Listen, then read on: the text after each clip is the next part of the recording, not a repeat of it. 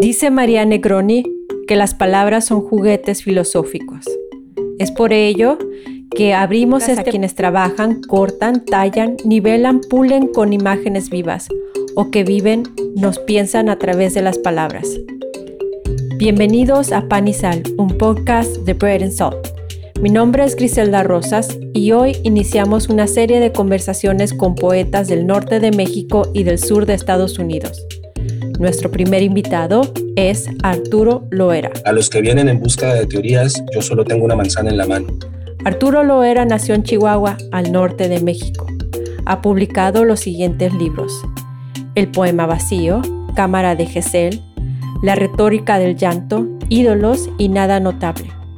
Su trabajo ha sido reconocido por distintas instituciones de creación, entre ellas el Fondo Estatal y el Fondo Nacional para las Artes, así como de la Fundación para las Letras Mexicanas. Con el poemario Un montón de piedras, obtuvo en el 2017 el Premio Binacional de Poesía Pelicer Frost. Jesucristo en la culata. Los Cristos desaparecen uno a uno de las tumbas ya no hay cruz, ya no hay Cristo, se roban las cruces, se roban a Cristo y al Sagrado Corazón, se los roban, funden el metal y fabrican armas y se funde el Sagrado Corazón del hombre. Se van quedando más solas las tumbas, se va quedando más solo el Sagrado Corazón de las tumbas. Allá afuera hay armas y manos que sostienen a Jesucristo en la culata. Todos alabemos al Señor que ha de darnos la muerte.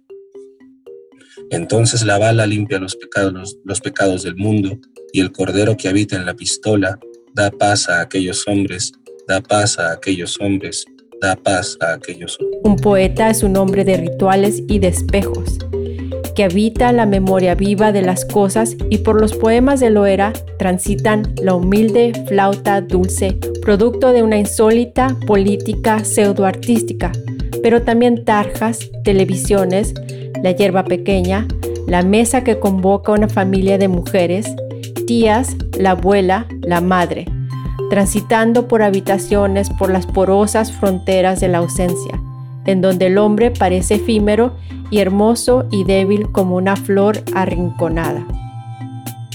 Muchas gracias y no olviden suscribirse a nuestro podcast. Bienvenidos. Muchas gracias Arturo por acompañarnos y bienvenido pues es que la plástica y la poesía realmente van ligadas de la mano, ¿no? Yo siempre lo he sentido, hay estos ejercicios, ahorita se me va el nombre, pero estos ejercicios de extraer precisamente con palabras a lo mejor una fotografía, una pintura, eh, eso sería un ejercicio como tal, pero al mismo tiempo lo que está, lo que está en las palabras y la remisión de la imagen, pues si se te logra trasladar en la cabeza o logra pasar a un lienzo o logra pasar a una fotografía, pues se complementa de una manera muy hermosa, ¿no? Entonces, yo creo, siempre he creído que van de la mano la mayoría de las artes, la música. ¿Alguna vez has trabajado con, con un artista? Tengo una página ahorita en funcionamiento que se llama, hay varios trabajos que he hecho con varios compañeros, sobre todo de acá de Chihuahua. Este, uno de los más bonitos fue con Fuco León, que es un ilustrador de acá. Y la página, por si la quieren revisar, se llama La Sombra de Telemaco.mx, creo. Trabajo de, con cuatro compañeros porque uno se aventó La Sombra de Telemaco.mx. Es un poema largo que viene en mi libro Nada Notable. De hecho, al final de la página viene el enlace por si se quieren ir a, a comprar el libro. Y pues fue un trabajo entre varios amigos porque la ilustración es de Foucault León, viene acompañado de tres ilustraciones de él, es la página. El maquetado es de Rodrigo Valderrama y el desarrollo de la programación fue Alan Vargas, ¿no? Entonces fue, es una página con un solo poema, con tres ilustraciones, pero que fue el trabajo de cuatro, un grupo de cuatro personas y pues mm, este, todo el trabajo al mismo nivel, ¿no? O sea, vale lo mismo en este caso el poema que las ilustraciones, que el desarrollo web y que el maquetado. Foucault León, sí, es un artista eh, plástico de acá de Chihuahua, la verdad es buenísimo, a mí me gusta mucho tu trabajo y le propuse eso porque antes de estos, estas ilustraciones y este poema, él ya había ilustrado un poema mío sin avisarme. O sea, él hizo un cuadro a partir de uno de mis primeros, de mis primeros libros, de mis primeros poemas. Luego me lo enseñó y dije, oye, pues qué hermoso trabajo, pues vamos a hacer algo juntos, ¿no? Y se animó con estas tres ilustraciones que están enfocadas a este poema largo, que de hecho ahorita que hablábamos del padre y de la figura del padre es precisamente eso. Eh, va a ir sobre la ausencia de esta figura, esta figura paterna, ¿no? Por eso es la sombra de Telémaco, que era el hijo de, Ulises en la Odisea, ¿no? ese padre ausente que era Ulises, pero que nadie se lo quiere reconocer. pero te digo, este, este poema lo, lo, extraje del libro Nada Notable, que es el último, es por la editorial Cuadrivio, y pues no, nada, les propuse este ejercicio, los amigos quisieron. Esa página creo que la sacamos hace un año y medio, más o menos. Este, porque ahí en la agencia, yo trabajo en una agencia de publicidad que se llama Folklore, y pues trabajo mucho con diseñadores gráficos y con ilustradores. Uno de los ilustradores era, era Foucault. Y dijimos, órale, va, pues va. Y así como he hecho esta página, otros proyectos han salido un poquito más locales. Hace cuenta a un fotógrafo de acá de Chihuahua, Leo Martínez, le propuse, yo escribo un poema y tú haces una serie de cuatro o cinco fotografías a partir del poema, ¿no? Y escribí el poema, lo, imprimí grande, lo enmarqué este, fue un ejercicio de, enmarcar el poema ahí con un diseño sencillo, fondo negro, letra blanca. Y alrededor del marco, la serie de fotografías que había tomado Leonardo, que fueron unas fotografías precisamente a su padre, ¿no? Unas fotografías algo desgarradoras y que te sacaban de rollo. Entonces, pues ese juego también, me gusta mucho hacer ese tipo de juegos. Ya recientemente, pues no se ha hecho más por, por culpa de la pandemia, pero pues siempre busco este tipo de colaboraciones precisamente para que la poesía salga del libro, ¿no? Principalmente. O sea, que sea, siempre he dicho que la poesía es algo vivo ah, y a veces vemos a los libros también vivos, pero muchas veces también son un cementerio. Entonces, pues si no vas y lo visitas y lo sacas, pues el poema ahí se queda encerrado, ¿no? Entonces, por eso me gusta hacer los que salgan y aprovechar plataformas digitales, exposiciones, ah, platicar, platicar y sacar el poema, o sea, siempre intento eso, como sacar, sacar, sacar, que, que salga, que viva. Que. Encuentro en la poesía como la manera de educarlo, ¿no? De, traspasar la imagen, de traspasar la música, traspasar algo que pienso en ese momento y que digo, bueno, es que queda mejor en un poema. O mi manera de poder hacerlo en este mundo, gente cantas es un poema. Hay un poema que tienes que se llama el Jesucristo en la culata. Me evoca una imagen así como... Ah, Jesucristo en la culata no sé, como estas iglesias italianas, me, es muy barroco para mí el poema, pero a la vez muy mexicano y tiene que ver con la frontera. Es como una combinación, es como un collage para mí. Es que fíjate que de hecho ese poema surge de una noticia que leí, creo que cuando estaba en Ciudad de México. Viví también un tiempo, unos tres años en la Ciudad de México. Y hubo una noticia que me pegó que eh, desarmaron a dos, a dos personas que, que estuvieron en la calle pero una de las armas tenía precisamente una cruz este, o una figura de Cristo en la culata. E, y después investigaron y se dieron cuenta que estaban, estaban robando metal de, las, de los cementerios para fabricar armas. Entonces eso me pareció como, o sea, en ese momento que leí la noticia me explotó la cabeza y dije, pero qué maravilla, o sea, qué, qué, qué, qué, es, qué maravilla porque qué desgarrador, qué triste, qué, qué todo, o sea, fue, fue una mezcla de emociones bastante grande. Y de esa experiencia de una noticia, este, pues sale, sale el poema, ¿no? Empiezo a maquinar, empiezo a imaginarme y quedó esta especie de collage de, desde imaginarme la cruz en la tumba, terminar en la cruz en un arma que va, que va a terminar con una vida que va a terminar en esa tumba, como este ciclo, como este ciclo, solo la figura del metal, o la figura de Cristo, de Jesucristo, me pareció tremendo. O sea, sí, no sé. No sé si quieres que... Si quieres eso. Sí, pues tenía unos, pero ah, ah, vamos viendo, sí, claro. Pero voy a leer este porque pues salió en la plática. Qué padre. Y a partir de la noticia, sí, si quieres leemos los que tú quieras, si quieres leemos los. Jesucristo en la culata. Los Cristos desaparecen uno a uno de las tumbas. Ya no hay cruz, ya no hay Cristo. Se roban las cruces, se roban a Cristo y al Sagrado Corazón. Se los roban, funden el metal, y fabrican armas y se funde el sagrado corazón del hombre. Se van quedando más solas las tumbas, se va quedando más solo el sagrado corazón de las tumbas.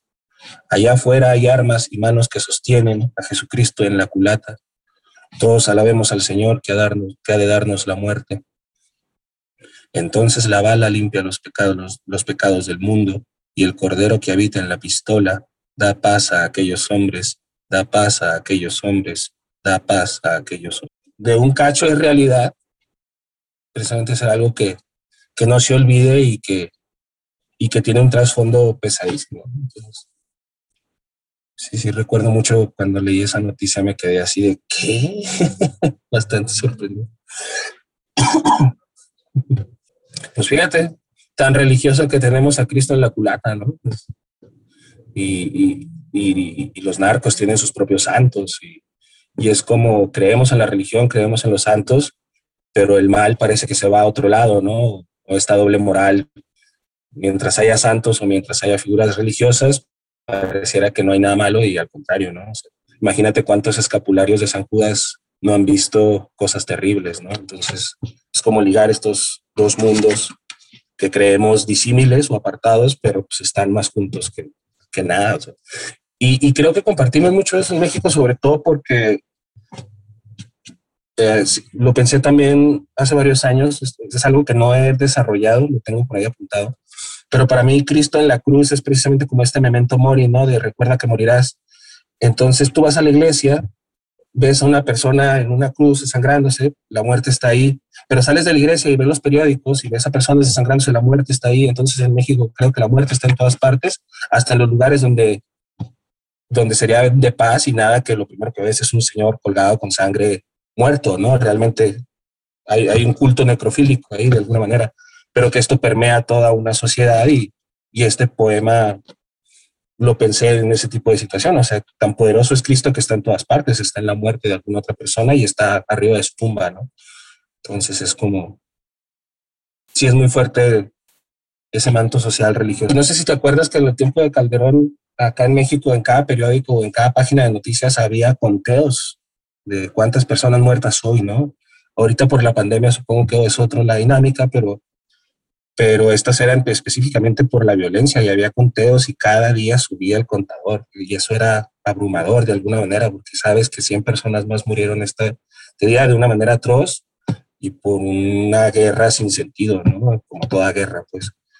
Entonces, quieras o no, eso va siendo un manto muy pesado sobre la sociedad que, que pues es muy difícil quitarse, ¿no? Mientras no haya un aspecto, mientras no haya un aspecto gubernamental mayor, pues es muy difícil. Y la poesía, como para no irme tanto del tema, pues la poesía de alguna manera es un bastión o una pequeña trincherita en todo este, en este campo de guerra enorme, ¿no? Es como esa trinchera donde puedes llegar, te escondes un rato, la realidad te envuelve y la realidad del poema también, porque no, no quiero creer, no quiero, antes lo creía, o sea, antes creía en la poesía como evasión, debo aceptarlo, y conforme pasa el tiempo me doy cuenta que no, al contrario, la poesía como revelación, ¿no? me interesa más la poesía como esa revelación tanto de la realidad como de la ficción y de lo que puede proporcionar, el significado que puede proporcionarme algo que a lo mejor nunca me di cuenta. Por eso poesía como revelación, pero no como evasión. Es muy interesante lo que dices porque creo que la mayoría de las personas piensan como la poesía como este mundo imaginario. Y de ahí tienes un poema, el siguiente es Campanas, y, todos los tienen una inclinación, no a, la, no, no a la religión, pero religiosa, como somos en, en México.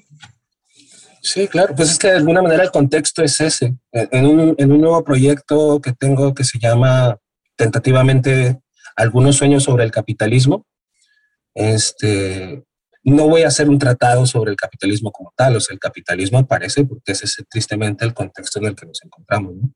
Entonces, de hecho, en un, verso de los primeros poemas trato de explicar cómo a los que vienen en busca de teorías, yo solo tengo una manzana en la mano. O sea, te voy a decir, te voy a hablar, no, no va a ser un tratado del capitalismo ni, ni teorías, voy a hablar del contexto que nos envuelve y, y que pues está ahí, ¿no? Entonces, se menciona el capitalismo, pero no se hace eso. Y aquí, como tú dices, con, hay, un, hay un trasfondo religioso porque es el contexto en el que, en el que se desarrolló. A fin de cuentas, en el, por ejemplo, el de Jesucristo la culata, el Sagrado Corazón sale porque yo recuerdo mucho que el Sagrado Corazón era como la, la, la figura religiosa favorita de mi abuela, ¿no? Y siempre tratamos de ponerle en su tumba un Sagrado Corazón y siempre se lo roban también, a fin de cuentas, en el panteón de acá. Entonces es como un, o sea, es como un choque ahí de no es por el Sagrado Corazón, es por mi abuela, no es por las campanas de la catedral, es por la sociedad. Entonces, son elementos simbólicos que casi siempre van a querer decir otra cosa, ¿no? Y eso es lo que me parece importante de la poesía, porque puedes estar diciendo una palabra y atrás de esa palabra hay 20, 20 cosas más, más pesadas. De hecho, te voy a leer, si me da chance, también este, este libro no te lo pasé, se llama La retórica del llanto. Este fue publicado por el Fondo Editorial Tierra Adentro del gobierno federal. la retórica del llanto. El título lo saco de un soneto de Sor Juana, el 164, que Sor Juana es otro caso de... Ahorita la estoy estudiando mucho por un proyecto que tengo también de escritura, en el que me voy a aventar como a escribir un poquito con métrica, o sea, usarlos en decasílabos y las acentuaciones, porque esa es otra, esa es, otra cuestión que si quieres ahorita platicamos. A la poesía joven, se les, los, los mayores o los poetas más grandes dicen, o, los lectores más clásicos, dicen, no, es que escriben en verso libre porque no saben hacer versos medidos, ¿no? Y yo dije, ah, caray, no, o sea, yo escribo verso libre porque es donde me siento un poco más cómodo pero si me está diciendo que es porque no puedo, pues lo voy a hacer. Y entonces, me, en algún tiempo hice algunos ejercicios de sonetos, precisamente como decir, de, es que sí puedo, o sea, es como, es como, es como decir, es que no hago esto porque sea lo único que sé hacer, es porque es el medio que he decidido que voy a aprender. Pero si me estás diciendo que es porque no sabemos, no, pues ahí te va, ¿no? O sea, entonces ese tipo de ejercicios. Y con Sor Juana, desde ese tiempo de, este, este fue el tercer libro, empecé con una lectura un poquito más profunda de ella. Tengo amigos sorjuanistas que son increíbles y que son unos genios, o sea, que con ellos, con ellos los escucho hablar, o sea, no, no hay algo que yo pueda aportar realmente, pero aprendo mucho de ellos. Y bueno, este, este, este libro salió de, ese soneto de Sor Juana. El título meramente, pero pues, es como el llanto en, en, en, múltiples acepciones, ¿no? Por ejemplo, el, poema que quiero leer es el primero y, ahí me dices. Cuando tengo ganas de llorar. Cuando tengo ganas de llorar, recuerdo las canicas que perdí por la soberbia temprana del apostador. Lloro porque las canicas eran como pequeños planetas que dormían en el universo de mi bolsillo. Lloro porque ahora deben estar solas en algún basurero, en la casa de una abuela que no es la mía, mi abuela vive en el Panteón La Colina, en el pasillo 41, al lado de un señor que se llama José. Lloro porque las canicas son como los ojos de Dios, pero verdaderas. Ese es uno. Y pues está, si te fijas ahí lo, lo, recordé porque pues está el panteón, está la abuela, están las canicas, está reminiscencia a la infancia. Y pues todos esos elementos que se pueden converger en un poema pues me parece formidable, ¿no? Que se pueda, que se pueda hacer en la poesía que yo leo, en la poesía que me gusta, busco mucho esos elementos de cómo, cómo los planos se pueden superponer, cómo un símbolo que creímos siempre una cosa puede ser otra, cómo la poesía busca estas cosas de ver las cosas desde otro lado, no sé, son las cosas que realmente me interesa y como mencionabas ahorita también, y creo que ayer platicamos poquito, este, a mí lo que me interesa es precisamente eso, ¿no? Bajar esa poesía del Olimpo, de, tú le preguntas a alguien qué es poesía, que no es, que no es un lector asiduo y te va a decir, ah, pues poemas de amor y rimas, ¿no? Y pues tiene razón de alguna manera, porque ese es, ese es el, como el canon poético que se tiene socialmente, ¿no? un poema, si es poema, tiene que ser de amor, tiene que estar rimado y, y ya. Y de repente te das cuenta y empiezas a compartir con las personas y dices, pero ¿a poco eso es un poema? así, te lo juro, por esto. y se descubren algo nuevo y es muy bonito ver como esa, esa parte, ¿no? Los poetas me parecen tan excéntricos, porque decía ayer, porque pueden ver, sí, un, también los artistas visuales, pero no igual, los poetas pueden ver como, no sé, un chicle pegado en el cemento y, y, hacen un poema y, y, hacen la trayectoria del chicle, de cómo llegó ahí. Ah, de hecho, ayer que platicamos de eso, me acordé de un poema que te voy a leer porque no es tanto como lo del chicle, pero me dejaste pensando por ese tipo de imágenes. Este poema se, se llama Alguien pregunta por el origen del talento. Un policía en Carolina del Norte multa el coche mal estacionado de un anciano veterano de la guerra de Vietnam. Dos niñas roban flores de calabaza de un jardín ajeno para llevar algo de comer a su hogar. En un foro de artistas visuales realizado en Nueva York, Alguien pregunta por el origen del talento. Hablan de disciplina, técnica e historia. La lluvia riega una jeringa en la banqueta. Los caballos del pastor dorado han mordido sus riendas. Las cosas pequeñas no brillan. Me recordaste mucho por lo del chicle en la banqueta. Me acordé que tenía ese verso de una jeringa en la banqueta. Todo lo que puede haber detrás de esa jeringa o, o por qué esa jeringa está ahí es, tratas de decir, la poesía a fin de cuentas creo que también es eso, a pesar de que hay poemas extensos o poemas largos que también quiero hacer, este, como de que esa concentración o esa concisión o esa contención que tiene la poesía, que a lo mejor con un verso revelarte tantas otras cosas o que solo te lleven a pensar a ello, pues es uno de los poderes, a fin de cuentas, de la poesía, ¿no? Decir mucho con poco. Decía mi maestro Antonio del Toro, eh, eh, cuando estuve, los años que viví en México fue gracias a una beca de escritura que creo que, bueno, de hecho también tuvo Teresa, la la Fundación para las Letras Mexicanas, pues uno de los requisitos es que te vas a vivir allá para desarrollar pues proyectos de escritura y demás, y te dan espacio. Y una vez a la semana, en mi caso era los jueves, tenías una tutoría con, pues, con un maestro, ¿no? y en mi caso también fue Antonio del Toro, un poeta, un gran, gran poeta. Este, y pues platicabas con él, revisamos los textos, te hacía comentarios, pero él era, es muy asiduo a, a, esta observación puntual, nos decía mucho, no es, no es la mesa de la cocina, decía algo muy, un ejemplo que no se me olvida, la mesa de la cocina no es la misma a las 10 de la mañana que a las 10 de la noche. La luz es otra. El desayuno es uno, la cena también. El universo puede ser la mesa, pero el universo cambia. Y todas las cátedras que nos daba surgían de cosas muy pequeñas o muy cotidianas. Vean la mesa del escritorio, no, vean la mesa de la sala, es una mesa diferente. Parece una tortuga, ¿no? ¿Por qué? Porque tiene las patas más cortas. Entonces, estas, estas cuestiones de, de ver en las cosas cotidianas algo más o con el, acto de, ver y de atender realmente y de tomarse un momento de silencio y, contemplar, fue una de las cosas con las que estoy más agradecido, yo creo que en la vida, con, él, con, Antonio del Toro mi poesía creo que sí cambió mucho a partir de la experiencia en la Ciudad de México y empecé a ver todavía más o a querer ver todavía más las cosas. A veces me sale, a veces no. Hay que aceptarlo también. Es un, es un, es un toma y daca, es un te caes y te levantas. Pero pues también es parte de lo hermoso. A veces la gente ve un poema publicado, pero no sabe que detrás de ese poema hay 20 que, que no sobrevivieron. y también eso es muy bello. Y ya me estoy poniendo nostálgico. Pero esa es la, esa es la vida de un creador. Totalmente. Cualquier creador sí. se siente igual que tú, de cualquier, sí. de cualquier función. Sí, vas buscando y, y, a veces cuando buscas no encuentras nada y un momento te sientas. Y sale, sí, sí a ver el espacio y no ves nada y, y ah, ahí está. Ahí estaba ahí. y no te habías dado cuenta. Si quieres, leo el que para, para celebrar esta cuestión, esta unión de, de binacional. Aquí tengo tu poema de Tennessee.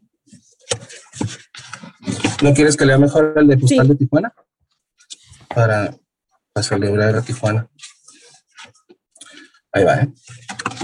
Postal de Tijuana. En una playa hermana, la que es dos y una en su inocencia, el sol, en ocasiones, decide no salir. Se nubla la frontera en la mirada gaviota. Hay veleros a lo lejos que parecen velas de cumpleaños sobre el mar. ¿Qué arena tan extraña es esta, como muerta? Han pasado los mejores años de mi vida entre, luces, entre las luces inmigrantes de ciertas calles. Todo turista es anónimo. Tijuana es triste para los suyos, hay que decirlo, el lugar más feliz sobre la tierra para los extranjeros. Encontré a Simbad construyendo un castillo de arena, pero qué arena más extraña era, como destruida de antemano, gris en su esperanza. Del otro lado duerme a pierna suelta el rey Sarjar. El sol, en ocasiones, decide no salir. No debería sangrar en esta hermosa mañana, sin sol, en este mar sin rabia, resignado una postal del adiós, una gaviota comiéndose los ojos de Simbad. Este poema como tal es una postal de playas.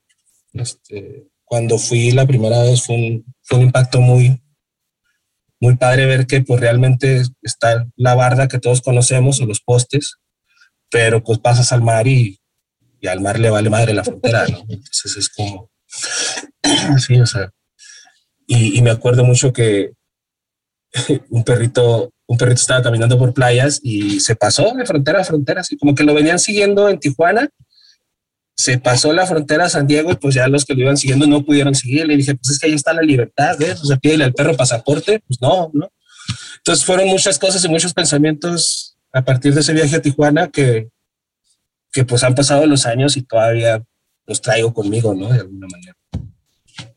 Te voy a leer este que se llama Un montón de ballenas. ¿De qué libro es este? Ah, este es una antología que salió en México y España. Se llama Fuego de dos fraguas es una edición que hizo Exmolino Taller Editorial y la Embajada de España en México. Eh, tiene un poquito de rato, pero fue una antología muy padre. Un montón de ballenas. Un montón de ballenas encalladas en la playa, un montón de ballenas como tumbas enormes, naturales. Maravilla ese lenguaje que cuando digo entusiasmado, un montón de ballenas, Creo que se escucha como algo hermoso, como un montón de tulipanes o 70 veces siete flores en el campo de nuestros muertos, y nuestros muertos son un montón de ballenas y pesan. Montones de viento silbando en las catedrales, montones y montones de cruces y ceniza, montones de bailes, y no llegues a tiempo a esa reunión porque hay un montón de ballenas muriendo sobre la playa y tú no las has visto. Piensas y quieres pensar en los montones de tierra que acumulaste en el jardín de tu casa aquella tarde, donde enterraste a todo un ejército de plástico, sin darles tregua ni palabra, sin darles un motivo, una pizca de fe, y no te apures porque ya no te esperan, y tú miras el retrovisor, te dices feliz, hay una corbata, y los sombreros de la gente se ven como ballenas nadando la ciudad. Un montón de ballenas pueden ser lo querido, un montón de ballenas encalladas en los columpios del parque, un montón comiendo elotes, haciendo ejercicio, paseando a sus perros, las ballenas encalladas en el litoral entre pavimento y carne. Y piensas que a veces te gusta sufrir, pero no ahora. ¿Qué tal si era una ballena y no el arca lo que terminó y no se encuentra en esos montes que se llaman Ararat? Y los montes y las montañas y las cordilleras son un montón de dinosaurios y ballenas. Estoy escribiendo un montón de ballenas encalladas en la página. Escritorio. En el desierto hay un escritorio viejo que no tiene nombre ni marca ni es importante, pero es un escritorio de viejas batallas, un escritorio milagroso, corriente. Este mueble cargado de libros tiene tan solo dos cajones. En el cajón de la izquierda guardo dos montañas como piedras preciosas, tres ovejas negras y cansadas a las que a veces alimento con las hojas de los libros que los perros han severamente criticado. Guardo también un ataúd muy pequeño que descansa sobre un páramo de fotocopias con la firma de Horacio y en el que viven algunos corazones junto al polvo. De vez en cuando el corazón de mi abuela silba y abro el cajón muy despacio para escuchar. Desempolvo con mis manos el ataúd hasta que calla y regreso su recuerdo a las ovejas, a las piedras que son como montañas preciosas, y sigo leyendo en mi libro corriente, milagroso. Del cajón de la derecha, mejor ni les hablo, no creerían lo que guardo en ese cajón. Y eso. Y la muerte siempre presente. La muerte siempre está ahí, quieras o no. Me preguntaban hace mucho unos amigos de la muerte le pertenece a los poetas y yo, no, hombre, no, al contrario. La muerte está ahí, ya que nosotros la agarremos prestada es otra cosa. Porque si es que siempre están pensando en la muerte, siempre están muy tristes sobre estas cosas. Y no, es que no es que estamos pensando en eso, es que precisamente lo que te mencionaba un poquito al principio, ¿no? De hay un manto pesado sobre esta sociedad que, que pues hace que no lo podamos evitar, al menos en una cuestión sensible, de sensibilidad, ¿no? Y créeme que no me siento pensando voy a escribir otro poema en el que aparezca la muerte. ¿no? aparece y está, está tanto en una jeringa, como en una jeringa en la banqueta como en el cajón de la izquierda que tengo aquí en el escritorio, ¿no? Entonces, pues eso, no sé, no sé cómo decir. La muerte no le pertenece a los poetas, la muerte está ahí. Ya depende de nosotros cómo la pues tomamos. Pues vives en Chihuahua. México, tienes que pensar en, Vivo en Chihuahua. tiempo. vivo en Chihuahua, vivo en desierto, viví en Juárez un tiempo, entonces sí, ¿no? no para, para donde voltees. Pero bueno, la poesía precisamente me, no que me ayude, pero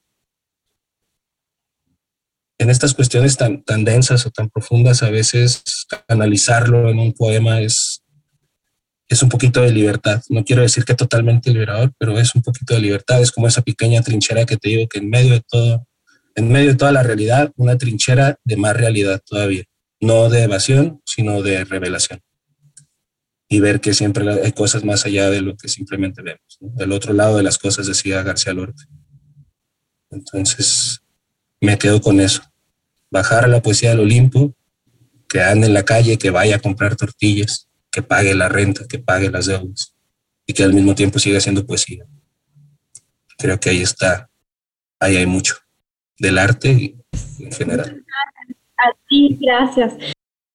No, muchas gracias a ti, en serio. Dime en qué estás trabajando ahora. Mm, ahorita, eh, fíjate que tengo dos proyectos que bueno, el último proyecto que fue lo del Fonca es un libro de poesía infantil que se va a llamar 1969 y es como una es como un viaje poético de la llegada a la luna, ¿no?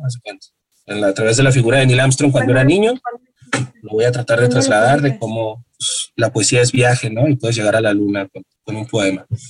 Ese es uno que pues todavía estoy trabajando. ¿Cómo? No, ese todavía lo estoy trabajando un poquito, luego le busco voy a tratar de que sea una editorial con, con, con ilustradores, este, pero me falta trabajarlo todavía un poquito. Eso fue el Fonca. Y ahorita pues tengo varias carpetas abiertas realmente. Tengo ese proyecto que te digo de algunos sueños sobre el capitalismo. Tengo un poema extenso que quiero escribir que se llama Barrabás. La figura de Barrabás como, el, como la antítesis de esta cuestión, la antítesis directa de la figura de Jesucristo, ¿no? Fue liberado del mal, pero pues pues, qué tal que no era tan malo, ¿no? Va a ser como la pregunta de qué tal que Barrabás no era lo que hice, ¿no? ¿Qué hizo Barrabás después de que lo mandaron, ¿no? Entonces, quiero explorar la figura de Barrabás ahí. Quiero que sea un poema largo, a ver para cuánto da. Y eh, quiero que sean en decasílabos. Ese, ese, ese va a ser el como... Ya, ahorita que mencionabas a Piedra de Sol, Piedra de Sol es un poema extenso con endecasílabos, entonces quiero hacer algo similar, al menos en la forma, no tanto en el fondo. ¿Podías escribir durante la pandemia?